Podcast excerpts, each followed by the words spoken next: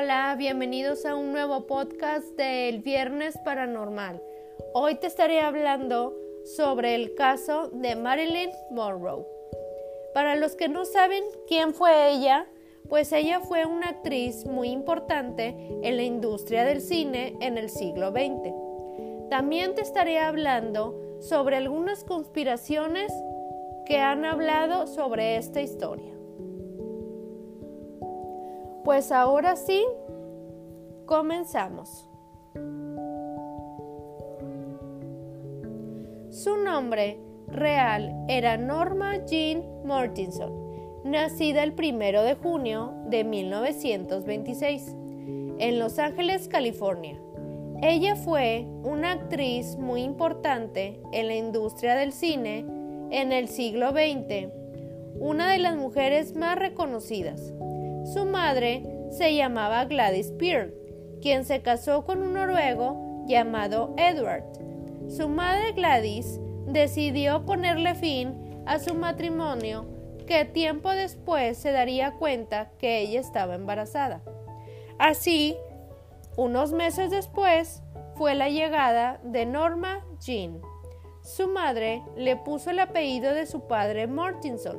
Sin embargo, Después le volvió a cambiar su nombre por Norma Jean Baker. Su madre era muy fan de dos actrices, una llamada Norma y otra llamada Jean. Entonces, por eso su nombre es Norma Jean Baker. Gladys, su madre, trabajó como corta de negativos en una productora llamada RKO Y perdió su trabajo por algunos problemas que ella empezó a tener sobre el alcohol y las drogas. Debido a esto, Marilyn empezó a sufrir muchos problemas en su niñez porque en ese tiempo su madre había perdido su custodia por estos problemas que ella tuvo sobre el alcohol y las drogas. Así que eh, Marilyn empezó a estar de una familia en otra, en otra, hasta que luego su madre logra recuperar su custodia y luego otra vez vuelve a tener una crisis nerviosa y pierde su custodia. Así que tiempo después eh, lleva a su hija con una de sus mejores amigas llamada Grace, donde ella ahí se iba a quedar a vivir por un tiempo entonces la señora Grace le empieza a enseñar a Marilyn mucho más del cine y todas estas cosas. Este, entonces, Norma acusó un día al esposo de esta señora porque la habían violado. Tiempo después, ella volvió a mudarse con otra familia de la tía de la señora Grace. Durante este tiempo, Marilyn descubrió que tenía otra hermana por parte de su madre llamada Berenice. Ellas se hicieron muy amigas. Entonces, mm, tiempo después, a su padre eh, le, le hablaron de su trabajo para decirle que tenían que mudarse a otro lugar para que pudieran darle un ascenso. Así que Marilyn tomó la decisión de dejar de vivir con ellos porque ella no quería mudarse. Así que decidió casarse rápido y decidió casarse con el hijo de un policía que vivía en el mismo barrio. Su nombre era James. En ese entonces él tenía 21 años y Marilyn 16. Para el año 1943 se alistó su esposo en la Marina para asistir en la Segunda Guerra Mundial. Quedándose sola, Marilyn tuvo que trabajar para mantenerse. En la fábrica de municiones, ella entró a trabajar en el año 1944.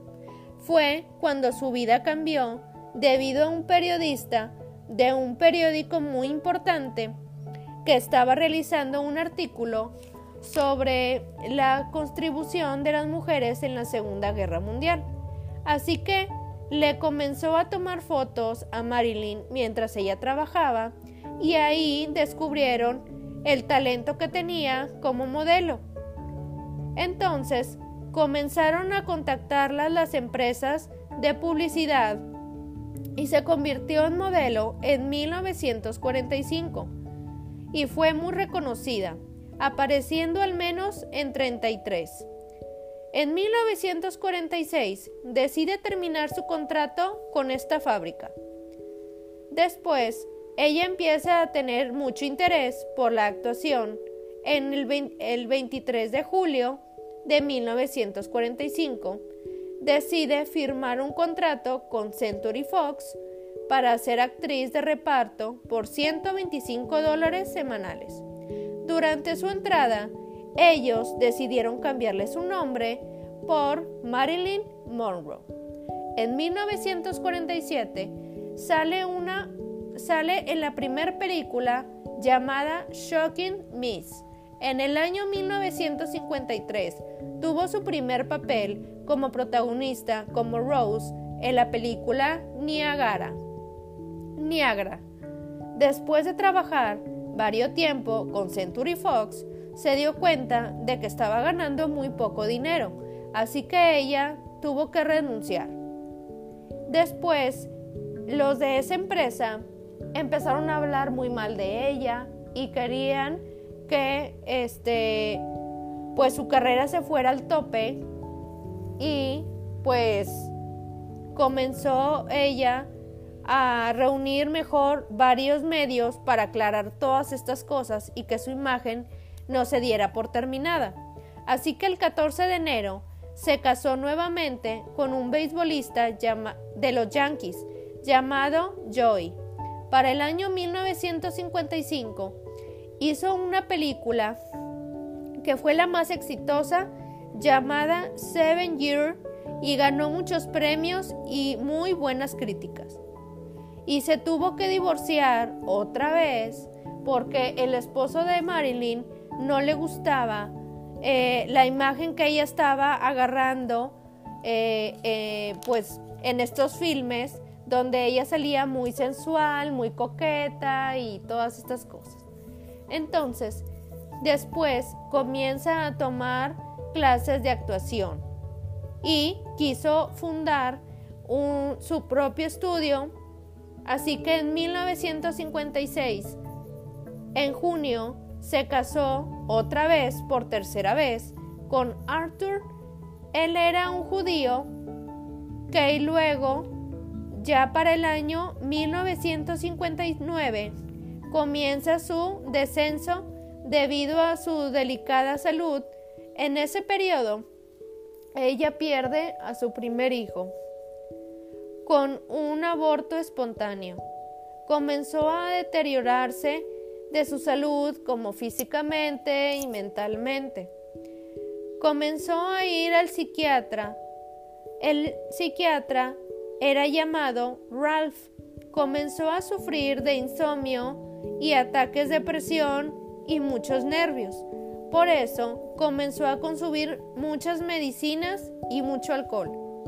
En 1961 se divorció de Arthur Miller debido a todos estos problemas que ella tenía y de estar este, consumiendo mucho alcohol, medicinas y todas estas cosas. En 1962 salió en la película llamada Something Scratch Gift. Desde desde ahí le empezó a dar mucho bronquitis y neumonía, entre otras cosas. El 19 de mayo tuvo lugar en Nueva York, donde en el cumpleaños del presidente John F. Kennedy, ella le cantó el feliz cumpleaños al presidente. Este fue el último evento al que asistió antes de fallecer. Ahora sí, les voy a contar eh, los hechos de su fallecimiento.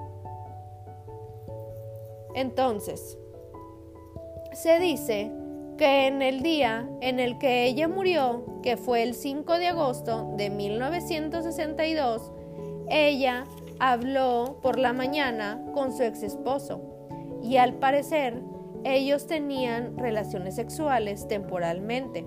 Así que Joe que la que él ya no la quería, eh, tuvo una conversación con Marilyn donde él le decía que pues la verdad ya no sentía lo mismo por ella, que ya no la quería y que pues ya no quería estar con ella. Entonces, Marilyn lo tomó muy bien.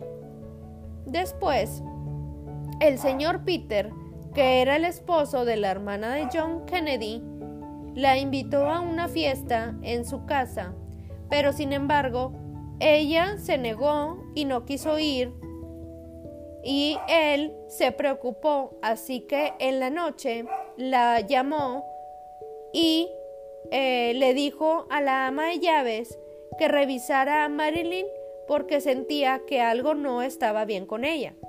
Así que a las 3 de la mañana, la señora Murray, la ama de llaves, decide revisar cuando la encontró en la cama muerta con el teléfono en la mano, las luces encendidas y un frasco grande de Nembutal, que era el medicamento que ella tomaba para el insomnio y que lo que le indicaba es que ella había tenido una sobredosis. Ahora sí, te voy a empezar a contar eh, sobre algunas teorías que empezaron a hablar sobre, sobre esta historia. Cuando llegaron, los policías notaron que en la habitación estaba tremendamente ordenada. Cuando Marilyn, ella, era una persona muy desordenada. Por lo tanto, en la posición en la que la habían encontrado, fue un poco extraña, porque ella estaba completamente desnuda, boca abajo y con las manos hacia abajo. Cuando la vieron, dijeron que ella no había muerto boca abajo, sino al revés. La ropa que estaba usando este día se estaba lavando muy raro, ¿verdad? Y las sábanas que estaban, las sábanas que ella tenía puestas en la cama estaban completamente limpias. Todo parecía indicar que su ama de llaves había limpiado perfectamente su, corta, su cuarto antes de que llegara la policía. Igualmente, parece que ya tenía ocho horas de muerta antes de que llegara eh, la ama de llaves. Murray eh, a la policía le dio su identificación y por otro lado, ella también tenía golpes y moretones en el cuerpo. Una, y unas fotos que tenía en una caja en su mesa de noche. Todos estos números de teléfono que Marilyn tenía habían sido borrados. Así que eh, ahora sí les hablaré sobre toda esta conspiración que han tenido eh, sobre este caso de Marilyn Monroe. Robert, Kennedy mandó asesinar a Marilyn. Parece ser que Marilyn amenazó con convocar una rueda de prensa para contar todos los secretos de los Kennedy. Con ayuda de John y Robert, decidieron mandar a matarla con el esposo de la hermana de ellos. Le dijeron a su psiquiatra que le pusiera una inyección letal para matarla. Así que la especialista, quien atendió a Marilyn después de su fallecimiento, cuando la checaron, encontraron que ella tenía una costilla rota. Y ahí una prueba muy importante es que a Marilyn no se le encontró ninguna gota de medicamento o de droga en su estómago cuando ella murió. Esto también reafirma esta situación. Cuando un vecino de Marilyn, en unas cinco horas antes, había visto estacionar una ambulancia cerca de la casa de Marilyn, dijo que en toda la noche la ambulancia no se había movido, hasta que ocurrió sobre la muerte de Marilyn, en donde se dirigió a su casa. Dijo que un enorme personal del departamento sanitario lo dirigió y entró y limpió todo y desde ahí no se supo nada sobre ella. Hasta que llegó la policía a levantar el cadáver, básicamente hubo unos testigos que fueron clave para determinar que esto fue lo que ocurrió. Un importante de este hecho es que Eunice Murray fue la ama de llaves de Marilyn. Comenzó a decir a decirles lo que ella había visto y que todos creían que era mentira. Entonces, ella había dicho que ella había salido al baño y después fue a la habitación. Dijo que había visto por debajo de la puerta la luz encendida. Pero lo más raro es que Marlene tiene un tapete muy grueso, así que impedía verse la luz, por ende era imposible que la ama de llaves la hubiera, eh, la hubiera visto y dijo que cuando la vio la luz se le hizo muy raro. Entonces, eh, si ella sabía que Marilyn eh, tenía ese problema sobre el insomnio y que no podía dormir en las noches, entonces ¿por qué se le había hecho raro? Después, lo que ella había dicho fue cambiado y dijo que su intuición le indicaba que algo andaba mal. Después de todo, cambió el año 1985. Unos realizadores llamados Ted y Anthony estaban haciendo un, descubri un documental de Marilyn, entrevistaron a muchas personas que rodeaban la muerte de Marilyn Monroe y a la ama de llaves. Ella les empezó a contar su versión y cuando apagaron las cámaras, ella les dijo una frase que dice, a mi edad tengo que seguir tapando todo esto. Entonces, todos se sacaron de onda y ella les empezó a decir, eh, se sentó y les empezó a decir y a contarles todo lo que había ocurrido de verdad. Ella dijo que Robert Kennedy había estado esa noche en la casa de Marilyn y que Ralph llegó cuando ella había estado viva y que él fue el que llamó para pedir la ambulancia dijo que Marilyn tenía una discusión con Robert y que se puso muy fea y fuertemente complicada, que incluso a los guardaespaldas de él tuvieron que interrumpir para que no le hiciera daño. Eh, ahora sí, esta historia aquí termina. Eh, ¿Cómo les pareció este caso? Si ustedes creen, eh, ustedes creen que sí fue asesinada o simplemente ella, con tantas cosas que ella tenía, con tanta tristeza que tenía, se suicidó?